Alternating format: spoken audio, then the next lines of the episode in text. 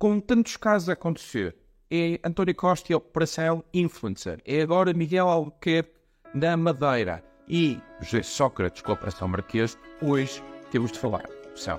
Mas vamos falar de uma forma séria, não como alguns populistas gostam de fazer. Populistas à esquerda dizem-nos que a corrupção é culpa dos empresários, dos ricos, gente sem escrúpulos que se quer aproveitar do povo.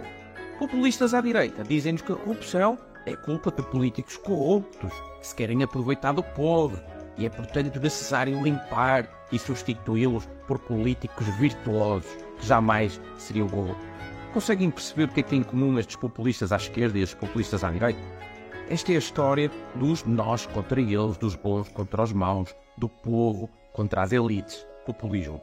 É uma história que deixa os portugueses uns contra os outros, sim. É esse o objetivo, mas que não resolve problema nenhum. Corrupção é um problema de estrutura. Não são uns que nascem corruptos e outros que nascem virtuosos. É a circunstância que faz o ladrão. E então, por que em Portugal há tanta corrupção? Porque em Portugal, o Estado está envolvido em tudo e mais alguma coisa. Tudo e um par de botas.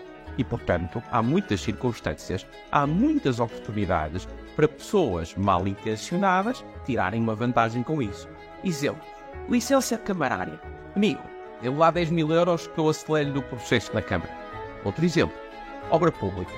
Quer ganhar este concurso? Arranje-me 50 mil euros que eu facilito no processo. Estava a investir numa empresa lá fora. Primeiro quero a minha comissão de 5 milhões de euros. Substituam as pessoas, sem mudar o sistema, e o que muda são os corruptos, não a corrupção. Para acabarmos com a corrupção, temos de reformar o Estado, diminuir o Estado e simplificar o Estado, para que haja menos oportunidades como estas. Portanto, não te deixes de enganar. No dia 10 de março, não votes em quem não tem nada para te dar ou então só te quer tirar.